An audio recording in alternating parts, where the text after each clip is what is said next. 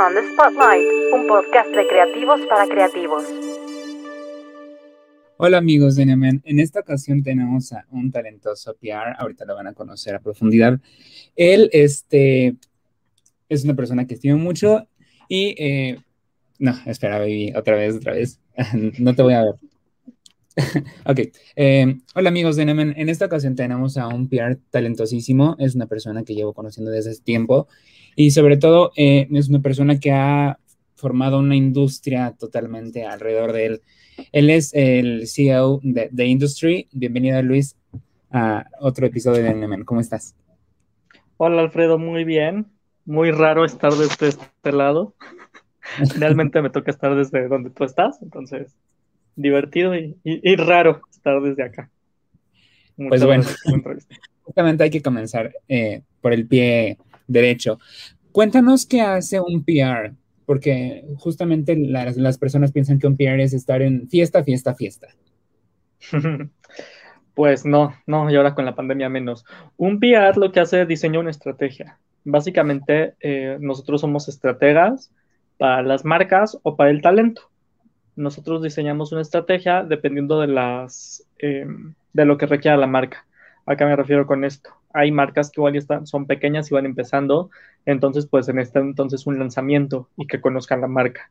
Hay otras marcas que igual son más grandes y que ya las conoce la gente, entonces necesita posicionamiento. O hay marcas que igual ya tienen a cierto target y ahora quieren abarcar otro nicho de mercado o van a tener otro lanzamiento para entonces abarcar ese nicho de mercado.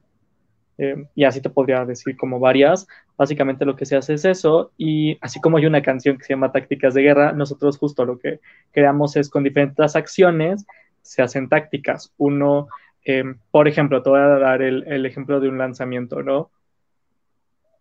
Ahora con la parte de digital, pues es mucho más fácil, entre comillas, poder llegar a otro mercado, poder entender más tus números y poder saber cuál va a ser específicamente tu mercado y qué es lo que vas a vender. Entonces, por ejemplo, una persona que o una marca que va a vender tenis, se me ocurre, y quiere su mercado justo centennial y millennial y es un mercado clase media. Entonces, ya con eso, ya con todas estas eh, información que te estaban dando, tú dices, ok, ¿cómo le hago para vender otra vez tenis que apenas van empezando cuando aparte es una de las industrias más grandes, pero también más competitivas y que muchos se van más que por la calidad, por la marca.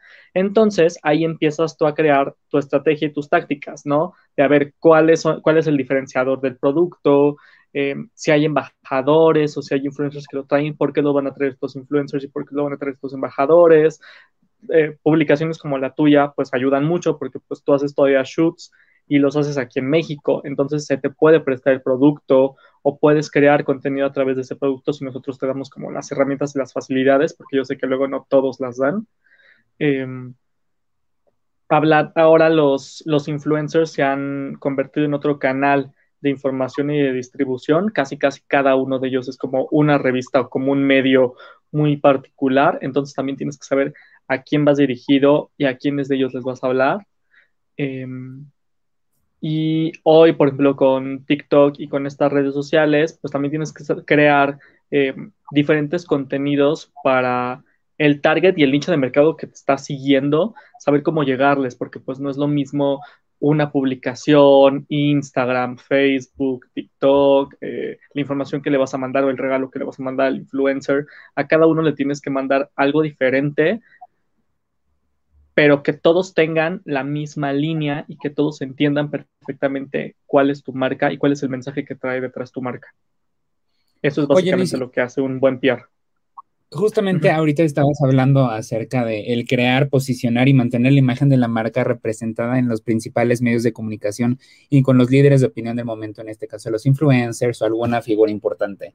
¿Cómo identificar que mi marca es totalmente em, eh, alcanzable a este tipo de influencers? ¿Cómo determinar que mi marca está suficientemente madura, por ejemplo, para tener eh, a un, tal, vez que mi marca se la pueda utilizar o posicionarla, no sé, con un Sebastián Yatra, con una Dana Paola? ¿Cómo saber que, es realmente el correcto, eh, la elección de la figura? Pues de entrada, por ejemplo, estas figuras musicales de las que me estás hablando, conocer un poco de qué va su música y de qué va su estilo de vida y con qué marcas están. Yo sé que algunas celebridades, pues básicamente están con la marca que les paguen, pero creo que cada vez eh, este tipo de celebridades, pues cuidan más su imagen y cuidan más qué mensaje están trayendo. Entonces, si tu marca va, los valores de tu marca y el estilo de tu marca y en este caso tu target va con estas celebridades, pues puedes entrar, aunque seas nuevo, puedes ver la manera, tú como, o sea, ese sería mi trabajo, decir, tú quieres a Sebastián Yatra, ok, tengo yo que hablar entonces con managers y con gente de Sebastián Yatra y decirle, mira, es, una nueva marca, me interesa pues, que pruebes el producto, regalarte producto, checar qué podemos hacer y demás, y que ellos lo enseñen, no nada más ahora en sus redes sociales. Eh, la gente, por ejemplo, está viendo muchísimos videos musicales o la parte de streaming, y ahí es donde ellos están agarrando ideas para comprar nuevos productos. Eh, sobre todo en este caso, por ejemplo, el, ejemplo que puse de los, de los tenis o de los sneakers. Em, si tu marca tiene, te digo, estas cualidades, pues puede ser alcanzable en ese sentido. Ahora, también tienen que ser muy realistas en cuanto a mi marca, qué puede, en qué momento está, qué estoy dando yo con mi marca, cuál es el precio de mi marca, cuál es la calidad de mi marca. Entiendo que para, para los que tienen marcas propias, para los que están ofreciendo un producto, pues producto es el mejor, obviamente. Pero también tienes que entender, y ese es un poco también mi trabajo, decirte, a ver, tu competencia es esta, la real, y tu competencia igual a nivel mundial, si es que tienes una página de internet y si es que estás vendiendo en línea, como ahorita todo el mundo lo está haciendo, tu, tu, competencia un poco a nivel global o al mercado que está llegando aquí de Estados Unidos o algunas marcas europeas, pues es este, es con lo que te estás enfrentando. Y tú tienes que ser muy realista en saber en qué momento de tu marca estás y tienes que ser muy realista qué acciones vas a tomar con lo que tengas no se necesita tener un presupuesto de millones de dólares para poder llegar lejos, pero sí tienes que ser muy inteligente con los recursos que tienes, cómo los vas a utilizar. Justamente ahorita mencionabas presupuestos. Eh, el camino de las relaciones públicas en México es, muy diferente al internacional. De, de, grandes transnacionales que replicaban comunicados internacionales a nuevas formas de trabajar específicas para el mercado local, con las fiestas épicas que tanto eh, se, mencionan. Eh, y justamente para anunciar los lanzamientos de producto, eh, las agencias lograron eh, que la ciudad creciera rápidamente. Ahora existe un abanico más amplio del oficio que se especializa en diferentes pilares. ¿Qué, podemos encontrar en The Industry que no podamos encontrar en, en, algunas otras agencias que, entre comillas, se titulan como digitales y que te venden el paraíso? Claro. pues mira, de entrada yo he tenido la oportunidad de estar en editorial, tanto en editorial impresa como en editorial eh, digital. Eso a mí me da el camino para tener ciertos contactos y para saber desde, desde esa trinchera de, editorial qué es lo que requieren de una agencia de relaciones públicas. La agencia de nosotros, pues es básicamente una agencia boutique, que es de las que más han tenido crecimiento en los últimos años, sobre todo en países como Asia, eh, en Nueva York y en Europa. Entonces, una agencia boutique se dedica, como somos un menor número de personas, nos enfocamos completamente a la marca que nos toca tener. Por ejemplo, en este momento tenemos como talento un fotógrafo y tenemos una marca de muebles para niños. Entonces, pues nos enfocamos completamente, es una o dos personas enfocadas a cada marca.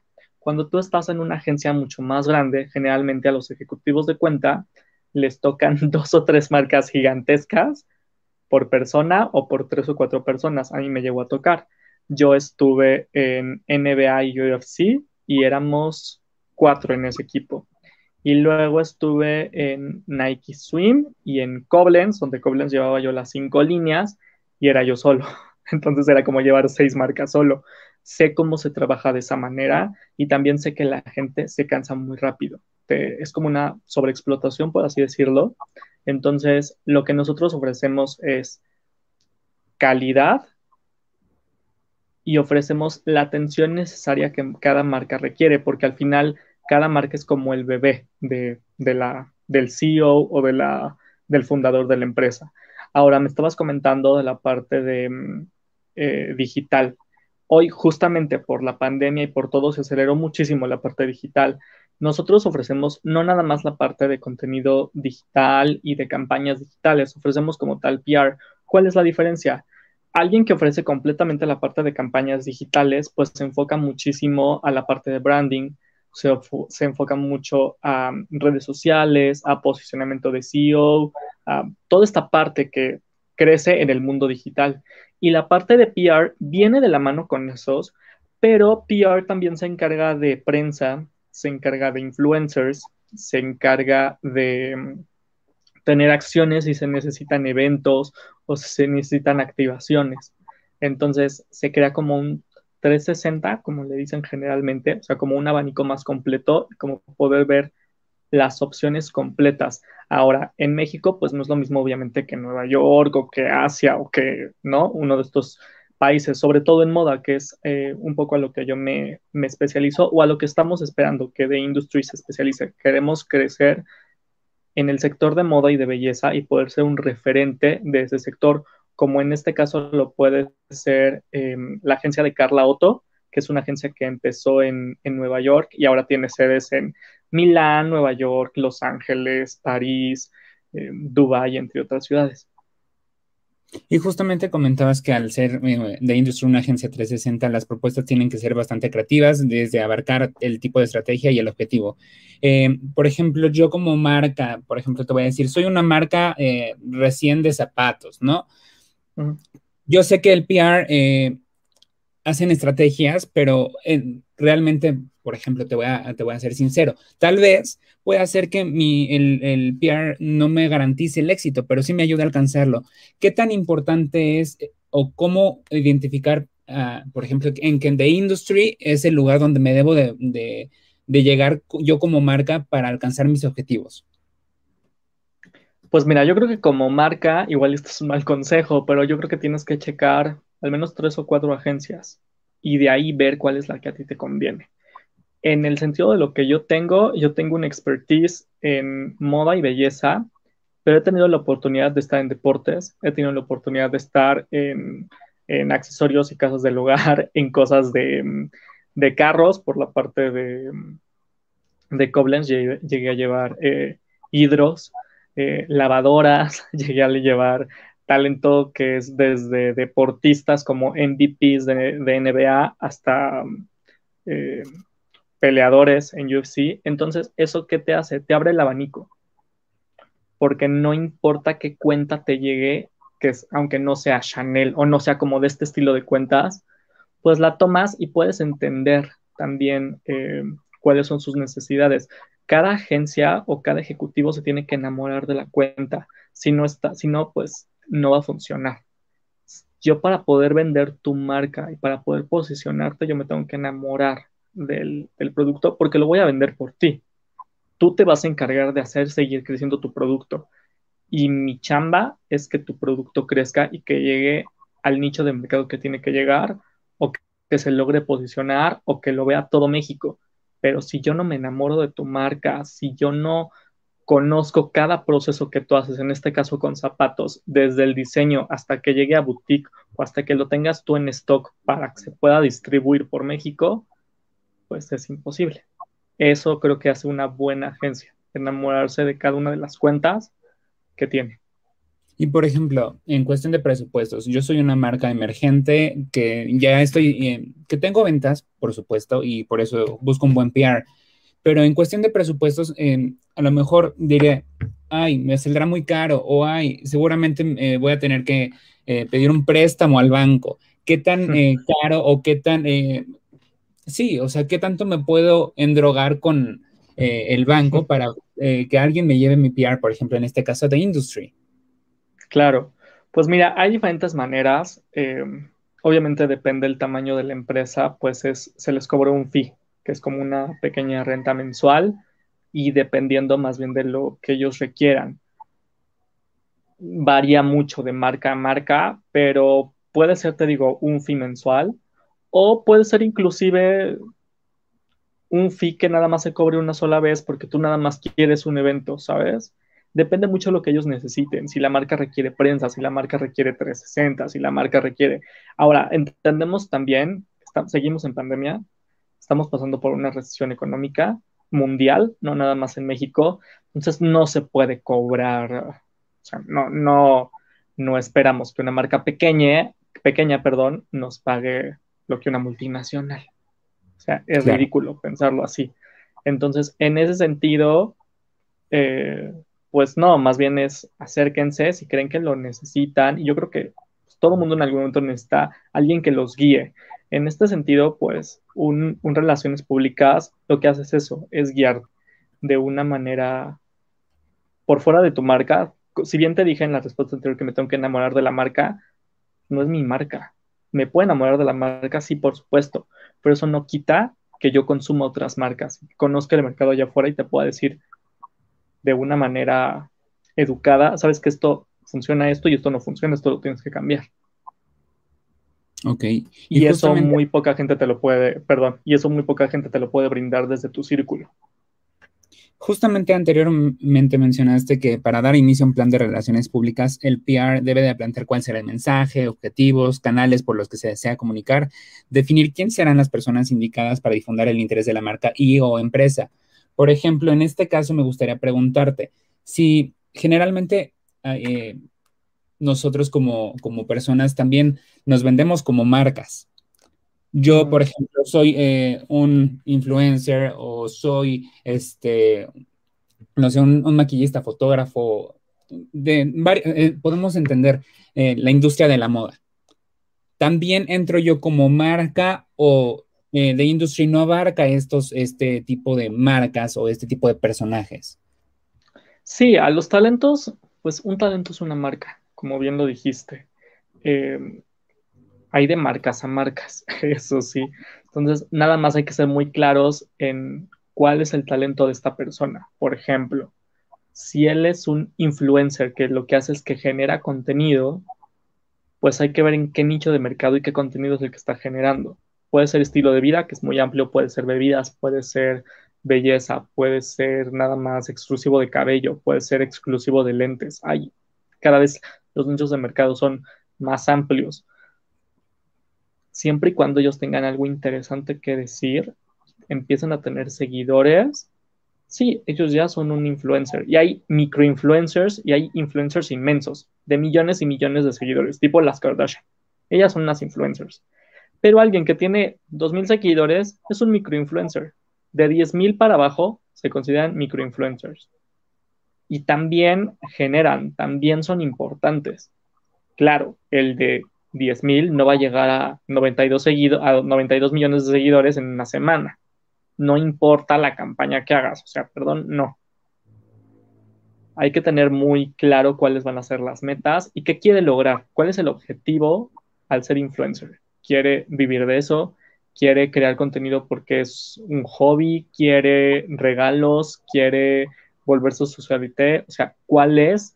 Eh, su meta y ahí yo más bien les preguntaría justo, ¿por qué estás haciendo esto? Y entonces a mí con eso me das armas para decirte, ok, entonces el camino es este. Y por ejemplo, anteriormente mencionaste que eh, tú tienes el contacto con editoriales justamente por la rama donde trabajaste, este, y todo este tipo de contactos.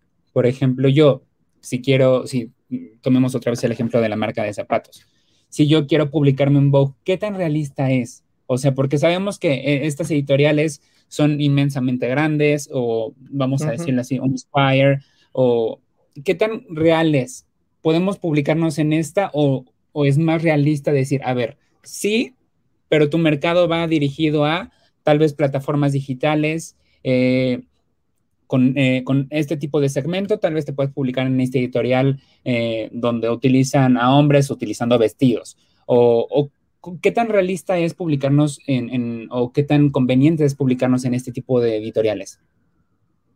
Pues mira, ahí más bien depende el tipo de calidad que manejes y si va a ese nicho de mercado. Por ejemplo, Jacquemus, que es una marca francesa que he leído muy bien.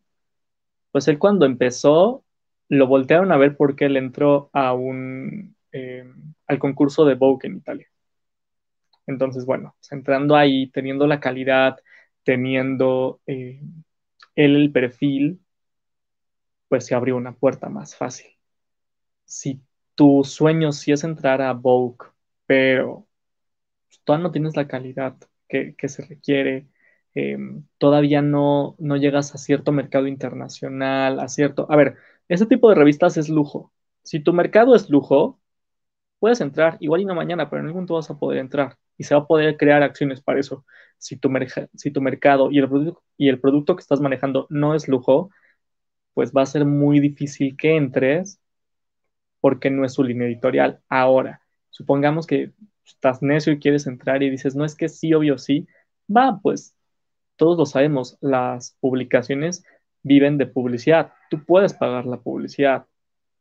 Nada más que es publicidad en dólares. Si tienes los medios para pagarla, pues está bien. O sea, mi trabajo es obviamente que a ti no te cueste. Pero si ya se agotaron todos los recursos eh, sin paga, pues es el último recurso. El recurso de vamos a meter publicidad a la, a la revista para que entonces te puedan voltear a ver. Ahora, con esta publicidad no necesariamente significa que, te van a llegar más ventas por estar en ese tipo de, de, publicaciones. No necesariamente vas a estar con Fendi o con Chanel o con estas marcas en un shoot. No necesariamente te van a hacer un artículo, no necesariamente una editorial. O sea, igual y pagas y vas a estar en su página web, en la página 35, ¿sabes? O vas a estar en el pozo de moda y entonces vas a tener un espacio mini dentro de la revista. Para algunos igual eso es increíble, pero la realidad es que pues no vas a vivir nada más de estar en este tipo de publicaciones.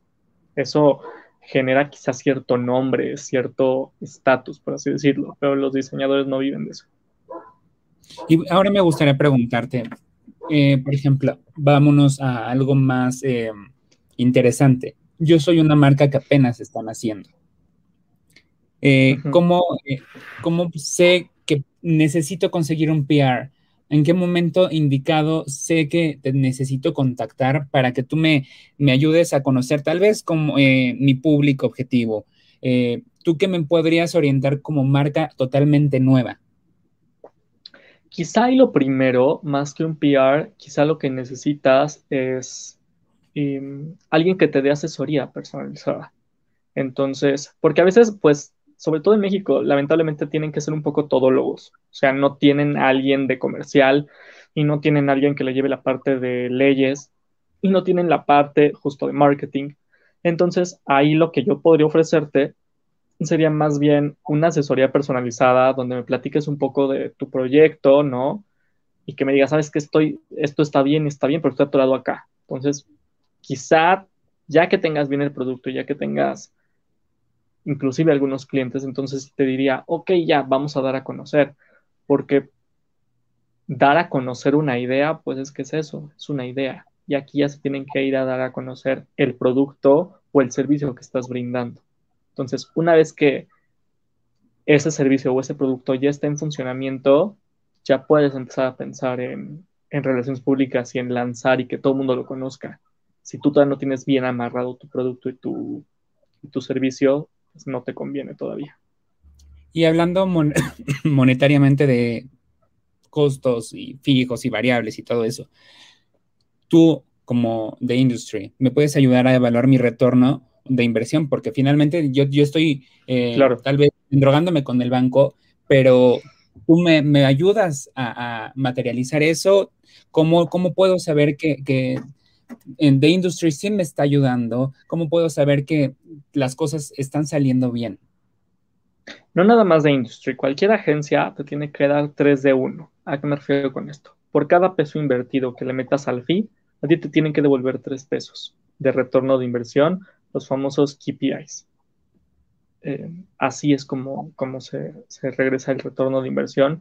Por eso se quiere que estén en estas grandes revistas, en estas grandes publicaciones, porque el retorno de inversión es muy grande en cuanto a que, como te estaba comentando en la, una pregunta anterior, pues en vez de pagarme a mí X fee y se, te hubiera salido, no sé, en 60 mil o 90 mil pesos salir entre Squire, GQ, Vogue, todas estas, más aparte ciertos influencers, más aparte cierto de digital, pues una fracción de eso más bien se lo das en este caso a The Industry y entonces ya puedes publicarte en estos medios sin que te cobren. Em, ese es de alguna manera el retorno de inversión. el retorno de inversión en cuanto a ventas eh, no nada más va de la mano de, relaciones públicas. Ahí tienes que tener tú también alguien pues de ventas, alguien que te diga esto se está vendiendo, esto no se está vendiendo, no sé, por ejemplo, lo mismo estamos hablando de zapatos, ¿no? Generalmente pues los estilos más eh, atemporales son los que más se venden en México, ¿no? Tenis blancos, zapatos negros, en, en tacones nude, es como lo que todo el mundo usa y los que todo el mundo, igual tienes cinco pares de zapatos negros en tu closet. Pero ¿cuántos zapatos naranjas tiene un hombre, por ejemplo? Claro. A menos que estés en moda, ¿no? Y si tu colección es zapatos verdes, zapatos naranjas y zapatos eh, fuchsia para mujer, y todos son para hombre, habrá quien los compre, por supuesto que sí, pero tu retorno de inversión no va a ser para nada igual que el chavo que vende nada más zapatos negros y cafés. Aparte son dos mercados diferentes, pero te juro vas a tener muy diferentes tus, ventas. Entonces, ahí no nada más es tener una estrategia de quién me ve, quién me conoce. Ahí tú tienes que también tener una estrategia de, a ver, este es mi mercado y cómo le hago para vender, dónde está comprando y dónde me va a ver exactamente el que necesite estos zapatos naranjas. Porque si no, por más que los veas, por más que los publiques, si no le estás llegando a tu mercado objetivo, pues no, no vas a tener ventas. Y una persona o un producto que no vende que no tiene ventas es un hobby, no es una empresa. Duda enorme. Me, surgieron tres últimas dudas. Tú como agencia nos ayudas a, nosotros como creativos, o bueno, en este caso, supone la marca de zapatos o bolsas o, lo que quieras. ¿Nos ayudas a crear campañas a la medida o eso de eso me encargo yo y tú solo me orientas a seguir de manera correcta una estrategia? Ambas. Podemos hacer una campaña a la medida o yo te puedo orientar si tú ya tienes conocimiento de eso y si tú ya conoces perfectamente tu mercado. Y por ejemplo, supón que yo quiero, otra vez retomemos el tema de influencers. Eh, por ejemplo, quiero a Yuya, pero quiero que me publicite brasieres. Pero quiero que los brasieres sean color rosa o amarillos. ¿Qué tan rentable eh, me saldría a mí como marca o qué tan real me saldría a mí como marca en este caso? ¿Tú crees que Yuya sería el personaje correcto o, enfocaríamos la estrategia a otra persona? Pues depende de la marca. Generalmente estos grandes influencers, pues sí tienen muchísimos seguidores, pero muchos de estos seguidores, pues lo siguen más por su estilo de vida que por em, los productos que ellos manejen o por los productos que consuman o que publiciten. Ahí generalmente a veces ayuda más los microinfluencers. Eh, porque tienen una conexión como más real, porque son gente más real. Yuya al final de cuentas, si bien es un influencer y es muy agradable y lo que quieras, pues es como una celebridad. Ya te está dando el comercial una celebridad.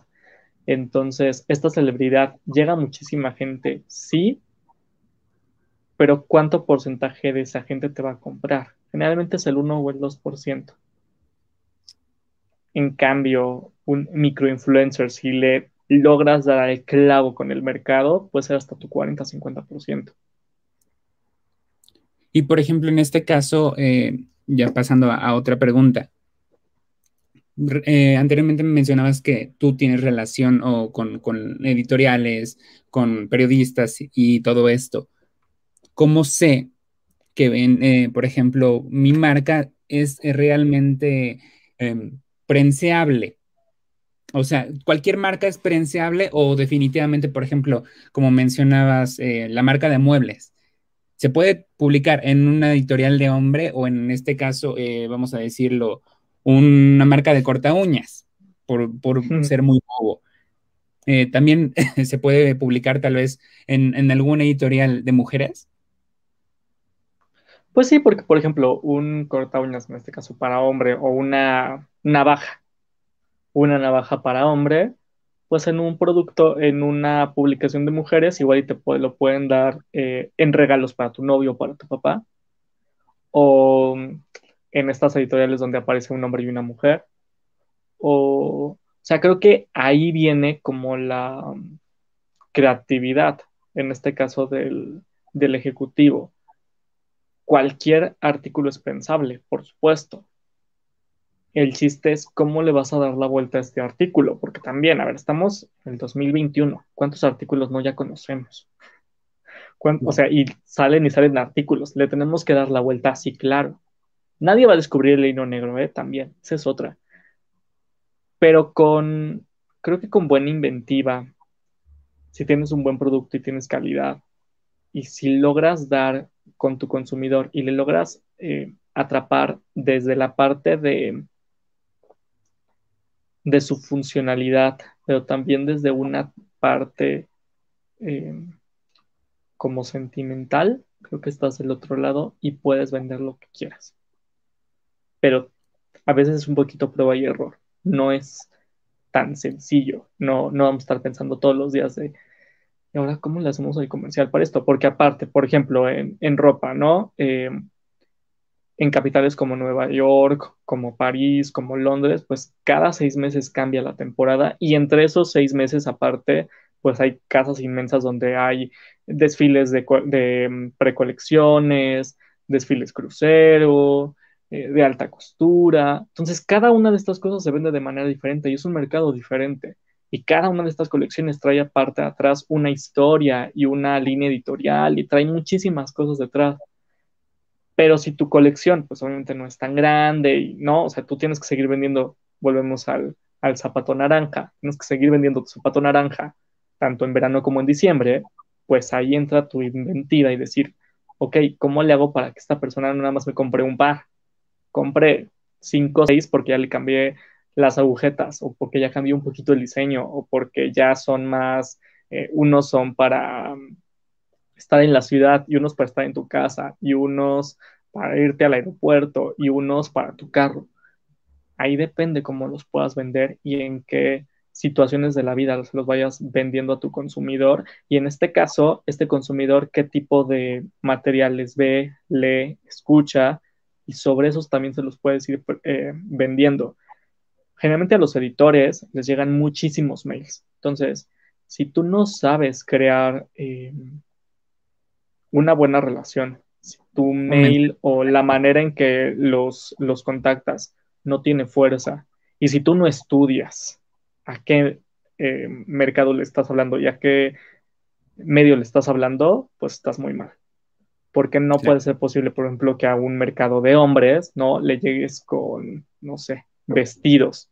Igual y le puedes llegar en, en, mayo, ¿no? De, oye, ya viene el Día de las Madres, igual y este puede quedar, o este para, si vas a tener una sección para la novia, o si el mercado es, este, ¿no? El chavo es eh, transexual, o está checando esta onda de ahora de los cambios de género y, poder vestirse de mujer y así que súper respetable, pues igual y sí, pero si, si, ese mercado no es, si es una revista súper conservadora o si habla de política, pues perdón, no le puedes ir a vender vestidos y zapatos. Es una ridiculez que les lleguen ese tipo de, de mails. Y lo peor es que sí llegan. Entonces, tú tienes que saber muy bien a quién estás hablando, quién es el editor y cuál es la línea editorial. Y me gustaría ahora cerrar la, la entrevista con una pregunta muy importante. En México, sabemos que The Industry está en, basada aquí en Ciudad de México, pero puede eh, totalmente llegar a, otros, a otras localidades. Pero si yo soy una marca internacional, Colombia, Perú, Argentina, The Industry me puede ayudar.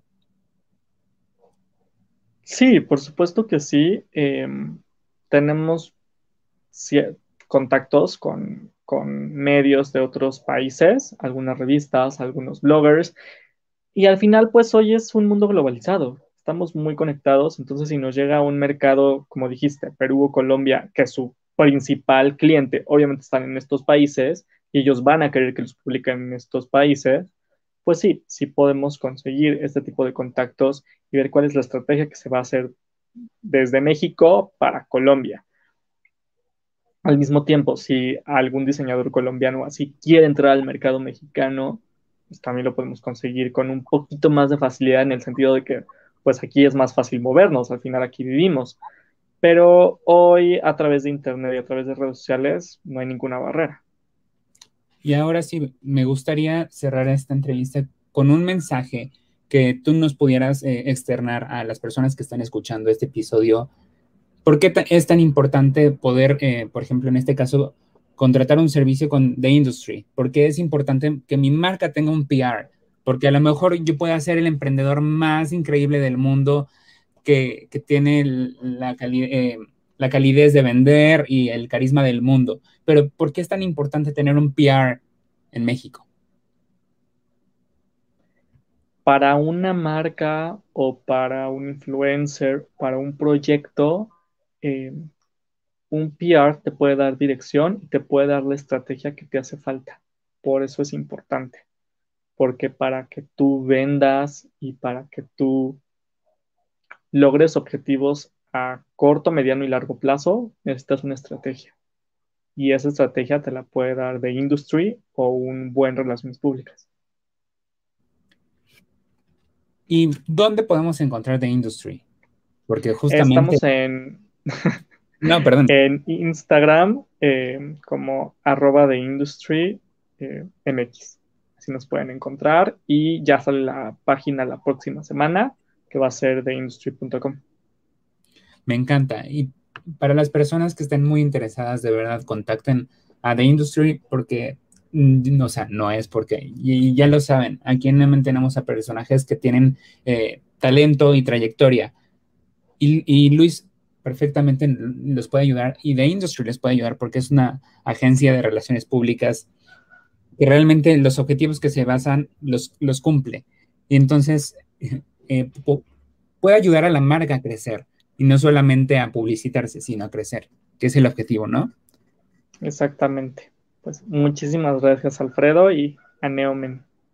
Mil gracias, Luis. Esperamos verte pronto nuevamente. On the Spotlight, un podcast de creativos para creativos.